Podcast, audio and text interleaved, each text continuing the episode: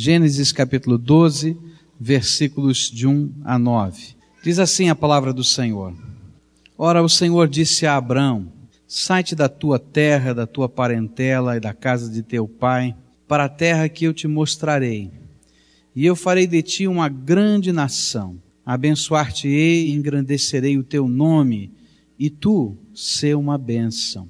Abençoarei aos que te abençoarem, e amaldiçoarei aquele que te amaldiçoar, e em ti serão benditas todas as famílias da terra. E partiu, pois, Abraão, como o Senhor lhe ordenara, e Ló foi com ele. E tinha Abraão setenta e cinco anos quando saiu de Arã. Abraão levou consigo a Sarai, sua mulher, e a Ló, filho de seu irmão, e todos os bens que haviam adquirido, e as almas que lhes acresceram em Arã e saíram a fim de irem à terra de Canaã, e à terra de Canaã chegaram. Passou Abraão pela terra até o lugar de Siquém, até o carvalho de Moré, e nesse tempo estavam os cananeus na terra. E apareceu, porém, o Senhor a Abraão e disse: À tua semente darei esta terra, Abraão. Pois edificou ali um altar ao Senhor que lhe aparecera. E então passou dali para o monte ao oriente de Betel, e armou a sua tenda, e ficando-lhe Betel ao ocidente, e Ai ao oriente, e também ali edificou um altar ao Senhor, e invocou o nome do Senhor. E depois continuou Abrão o seu caminho, seguindo ainda para o sul. Quando eu leio Gênesis 12, versículo de 1 a 9, eu vou perceber a primeira estratégia que precisamos buscar com bastante afinco na nossa vida. Eu creio que toda família precisa viver como família a descoberta da presença poderosa do Senhor Jesus na sua casa. Toda família precisa viver a descoberta dessa presença poderosa do Senhor dentro da sua casa. Por quê? Porque nós precisamos muito mais do que uma religião para nossa família. Eu às vezes visito algumas pessoas que dizem assim: "É, agora nós temos um filho, a nossa família está crescendo e nós precisamos ter uma religião para nossa casa". Eu quero dizer para você que você precisa de muito mais do que uma religião. Você precisa descobrir a presença de Deus na sua vida e no contexto do seu dia a dia e do seu lar. O que vai acontecer na vida desse homem chamado Abraão, da sua esposa Sara, é que num dado momento da sua história, ele descobre de maneira poderosa que Deus está presente, que Deus está vivo, e que Deus fala, e que Deus se manifesta, e que esse Deus pode ser experimentado na sua existência.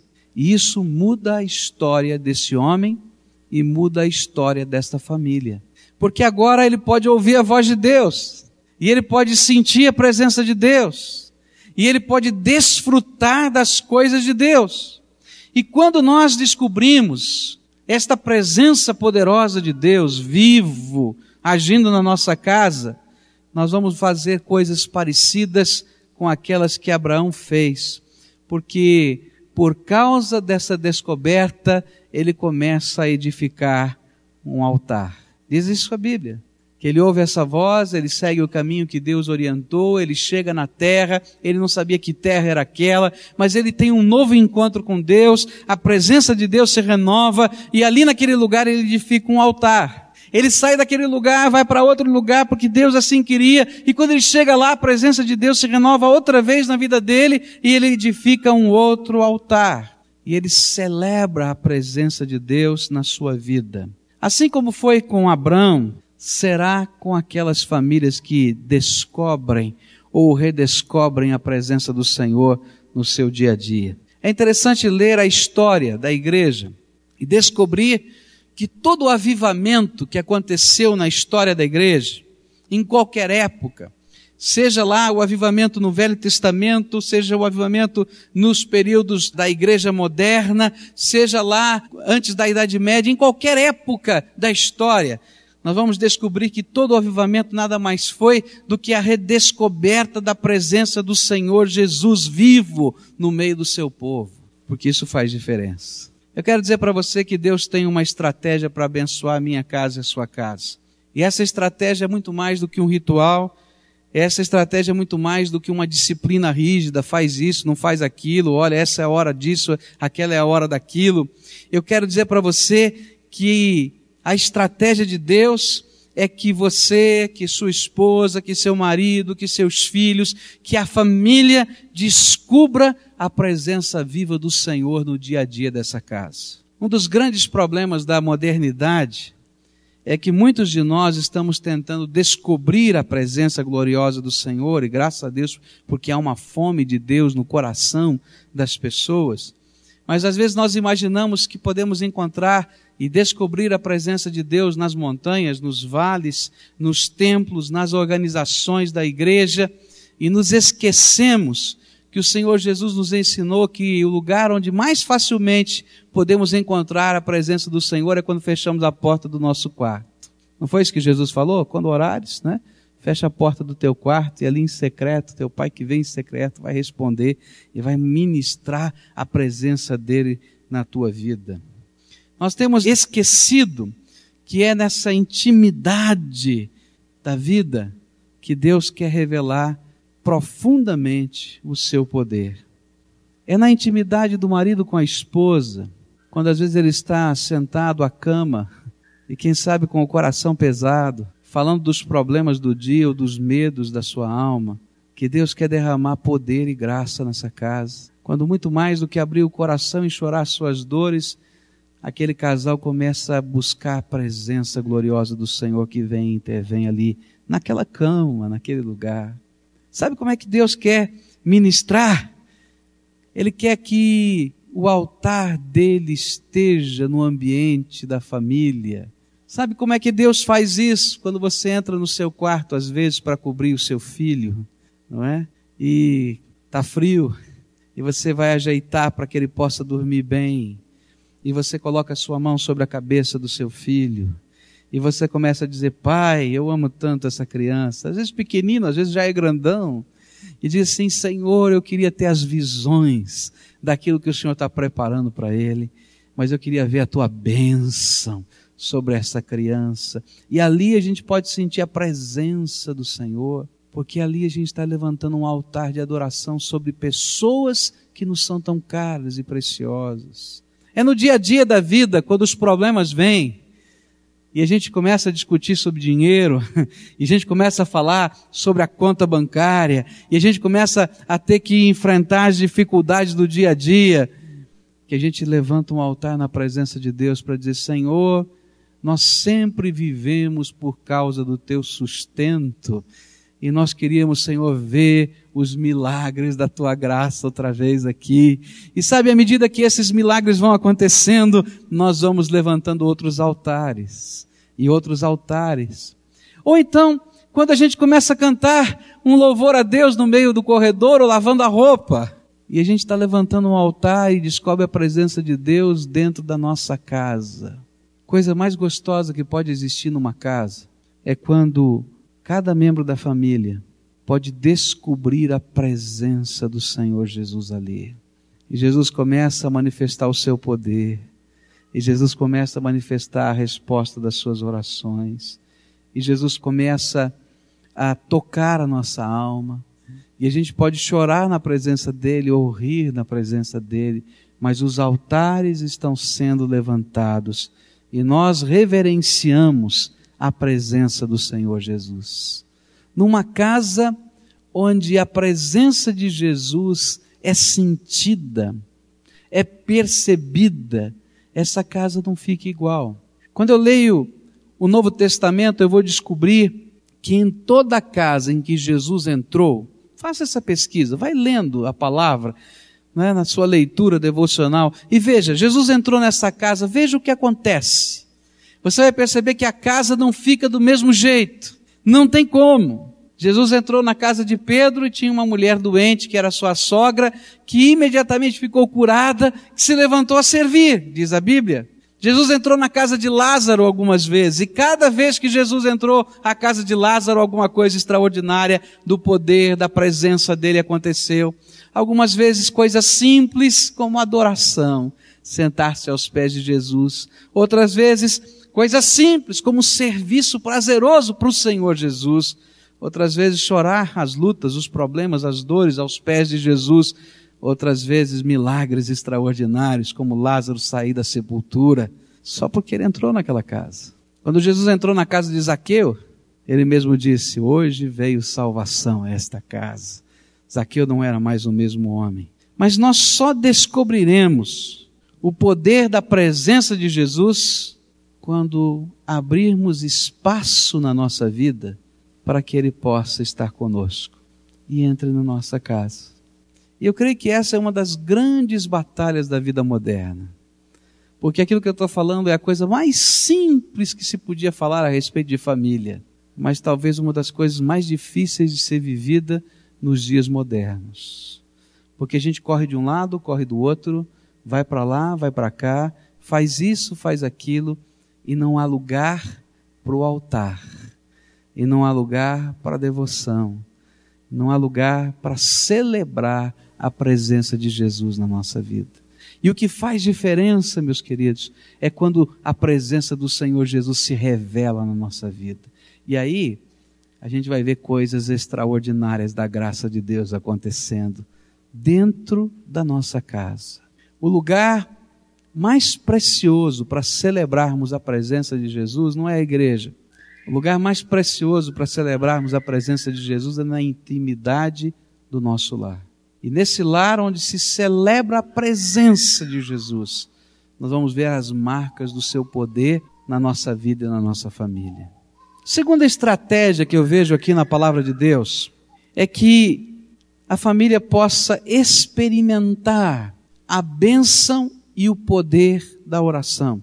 Quando a presença do Senhor Jesus é algo vivo na nossa vida, eu posso sentir, eu posso ouvir a Sua voz, eu posso ser tocado pela Sua graça de alguma maneira. Então, orar é coisa simples. Agora, se eu não sinto a presença do Senhor Jesus na minha vida, se eu não desfruto, então eu quero dizer para você que a oração é a coisa mais enfadonha que possa existir. Porque oração, quando a gente não sente e não reconhece a presença de Jesus ao nosso lado, é falar ao vento, é falar a paredes, é falar ao telhado.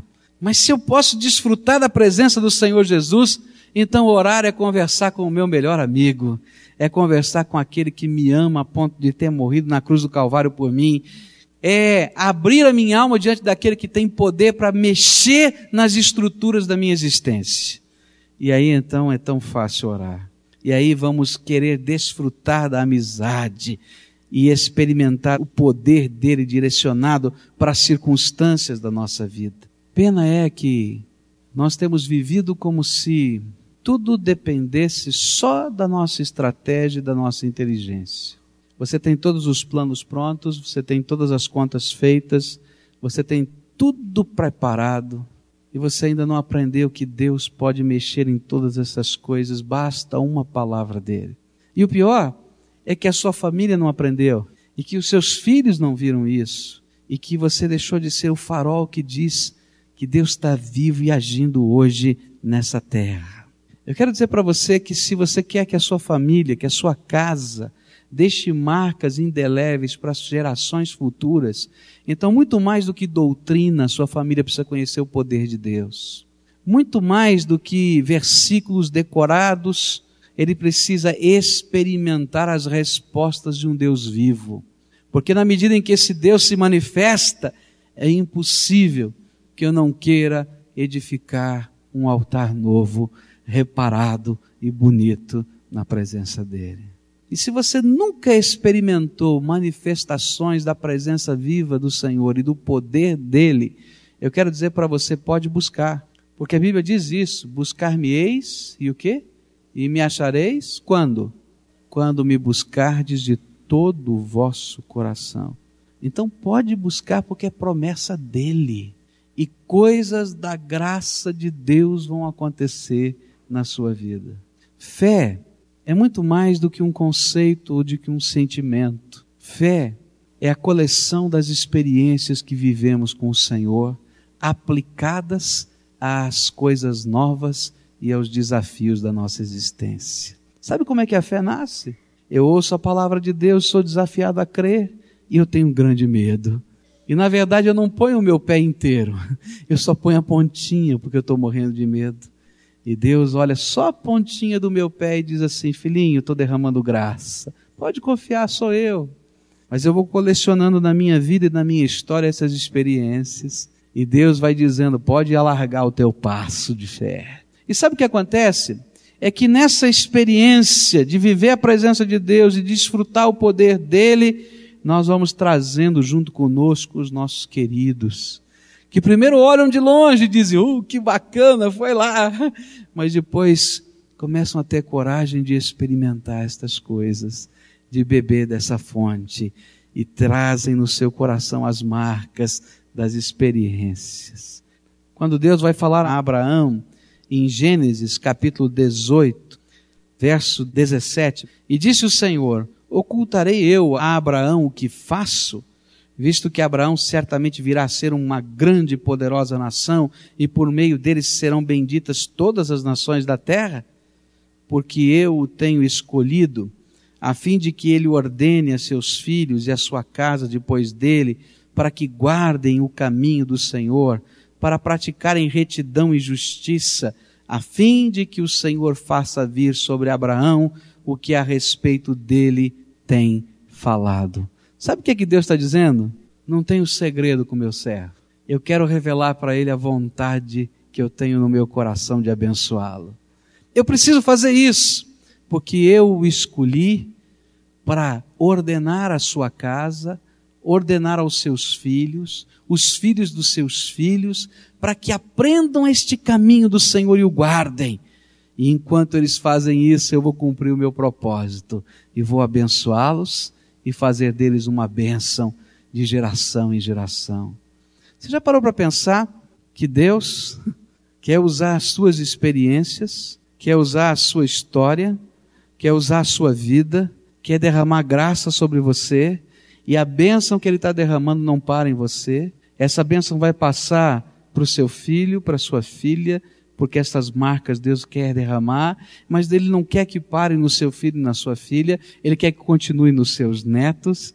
Tem gente que você não conhece, que talvez você não viva para ver, e que Deus quer continuar abençoando só por tua causa. Você já parou para pensar nisso?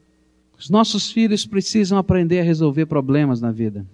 Não adianta mandá-los para aprender matemática, química, física, biologia, balé, judô, natação porque eles continuam não preparados para a vida.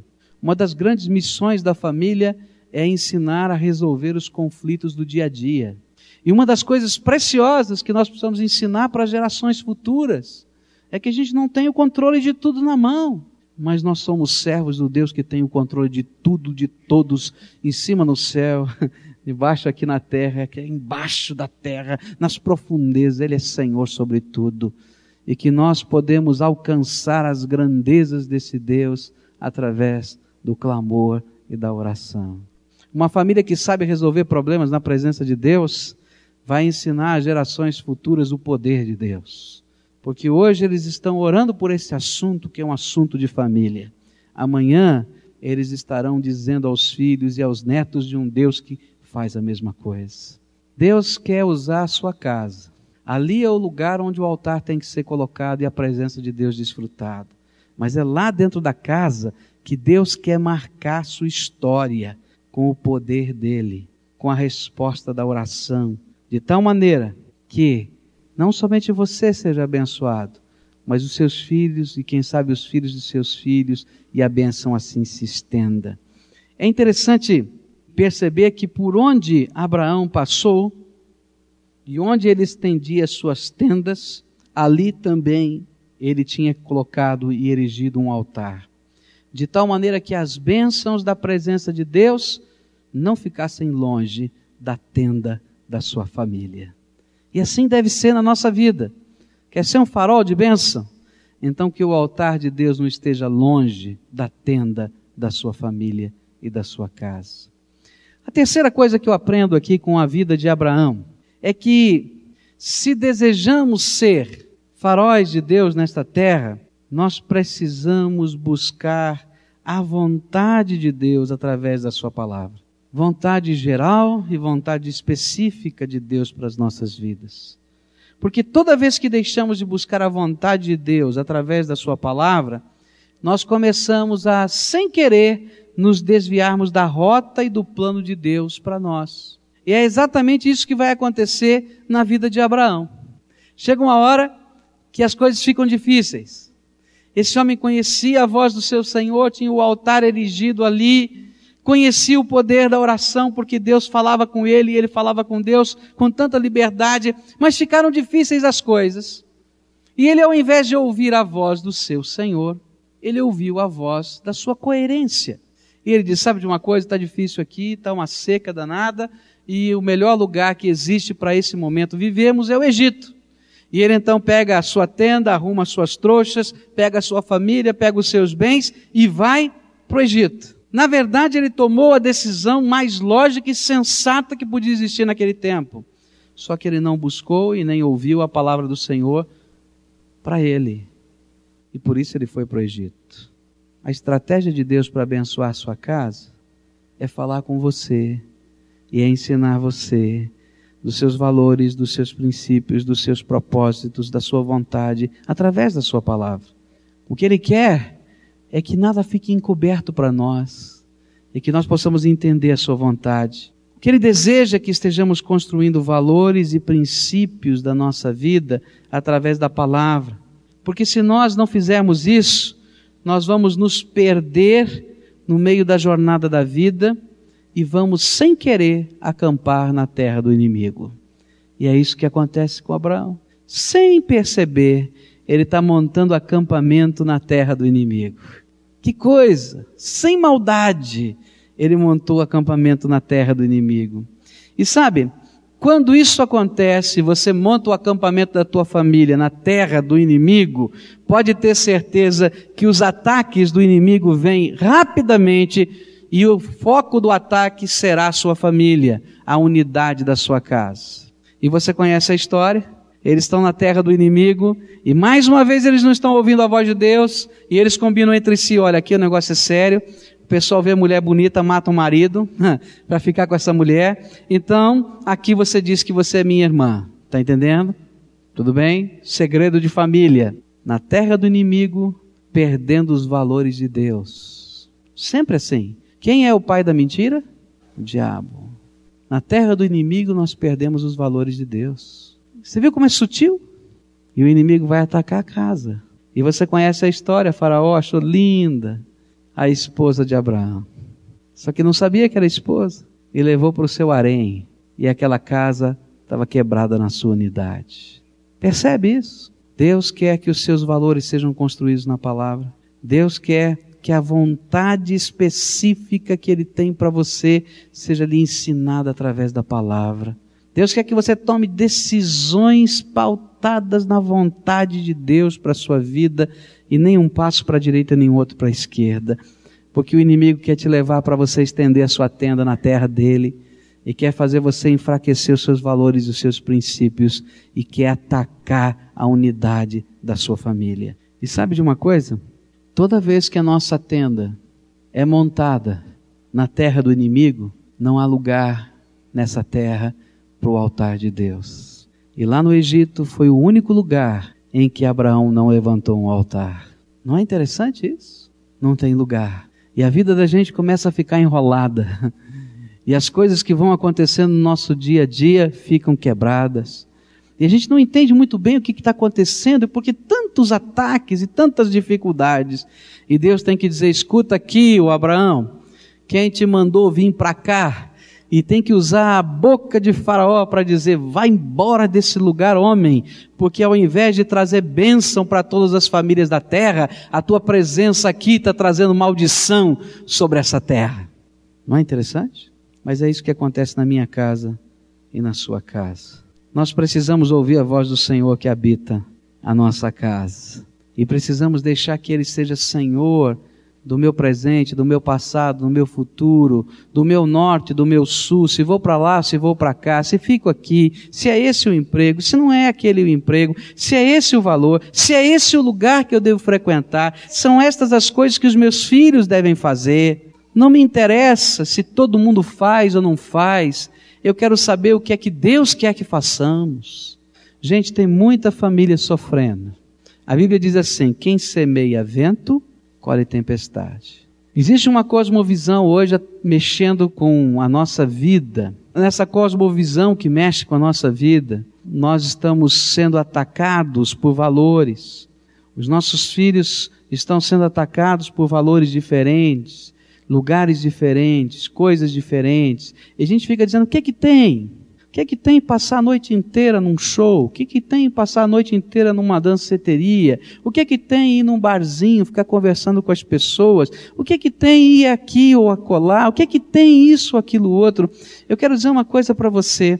Você constrói a tua tenda na terra do inimigo, você vai ser atacado por ele e não tem lugar para o altar de Deus. E aí a gente vai chorar daqui seis meses, daqui um ano, as drogas que entraram na nossa casa, o alcoolismo que chegou dentro da nossa casa, a desagregação dos valores morais que foram entrando, a gravidez na adolescência. E a gente diz: o que, que aconteceu? Hum. Aconteceu que a nossa casa estendeu as suas tendas para a terra do inimigo. E lá não tem lugar para o altar de Deus. O meu presente, o meu passado, o meu futuro, os meus valores têm que estar firmados na palavra. Há lugares que não dá para a gente estar que não tem comunhão entre luz e trevas. Não tem. Não adianta, não tem. Ou é luz, ou é treva. Penumbra não dá. Tem que ser. Ou brilha a luz do Senhor ou não brilha. Onde você está colocando a tenda da tua família? É preciso que as marcas do nosso compromisso fiquem no coração de cada membro da família. E lá, quando a gente vai acompanhando a história de Abraão, a gente vai chegar no capítulo 22 desse livro de Gênesis, verso 14, onde a palavra do Senhor diz assim: Pelo que chamou Abraão aquele lugar, Jeová Jiré, donde se diz até o dia de hoje, no monte do Senhor se proverá. Você conhece a história que está por trás desta expressão? E eu queria dizer para você que a maior de todas as estratégias de Deus para abençoar a nossa casa é que marcas do nosso compromisso com Ele fiquem pelos caminhos da nossa existência no coração das pessoas que nós amamos.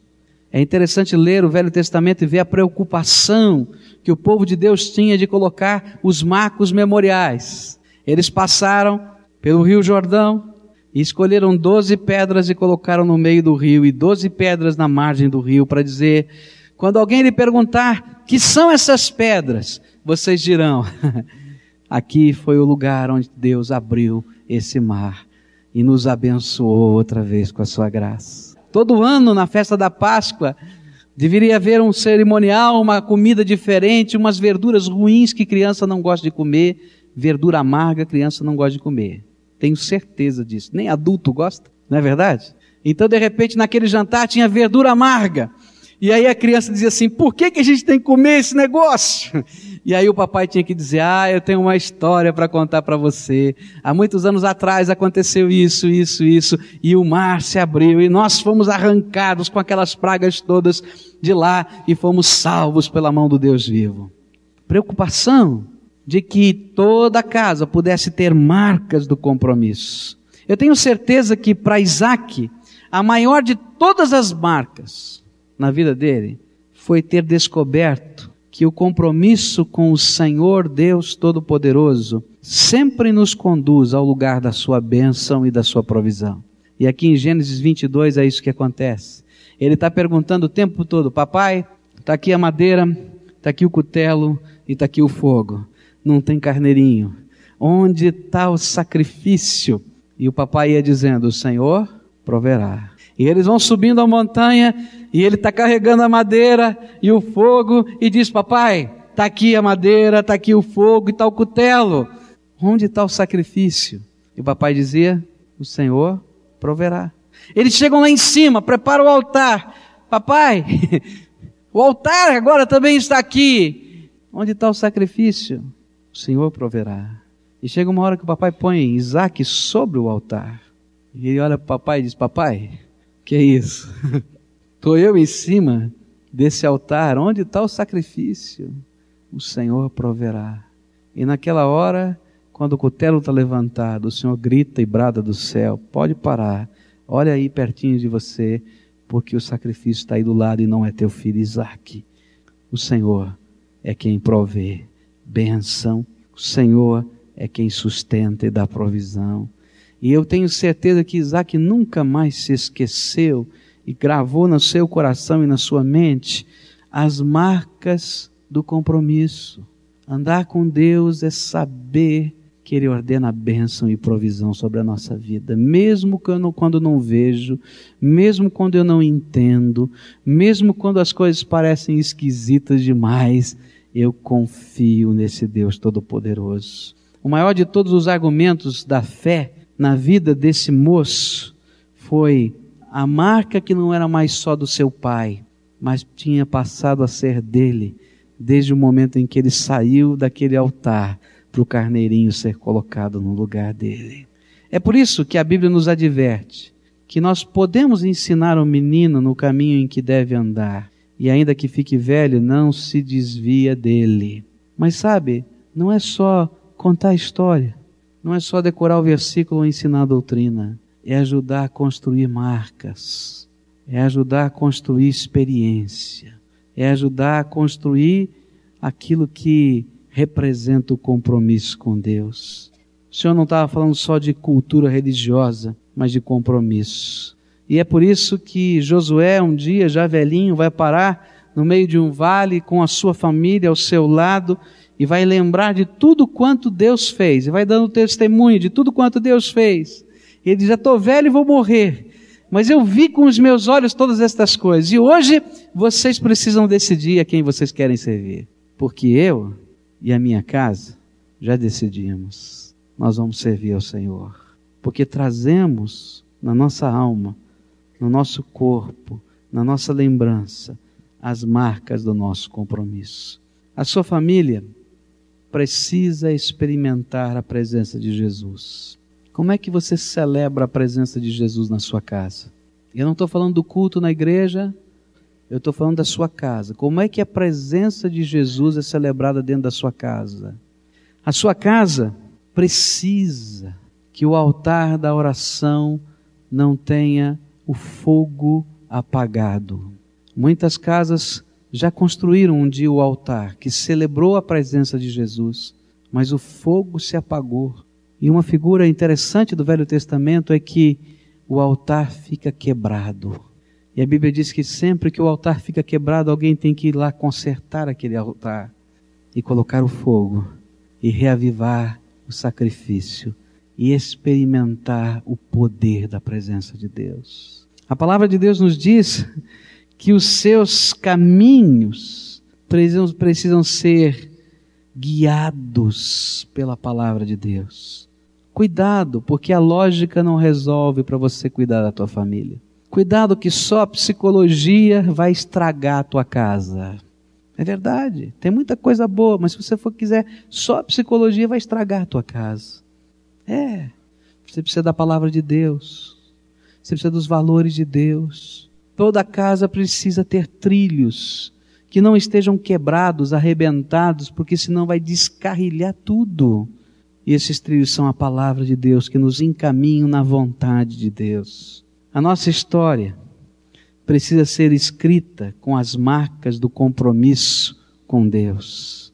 Que marcas vão ficar de bênção quando você não existir mais?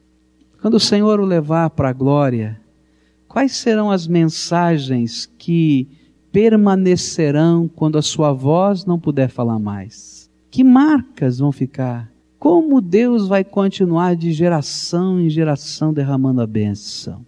Para que isso aconteça na sua casa, que atitudes precisam ser instaladas e que outras precisam ser deixadas?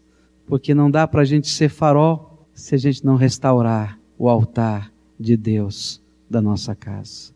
Oremos ao Senhor.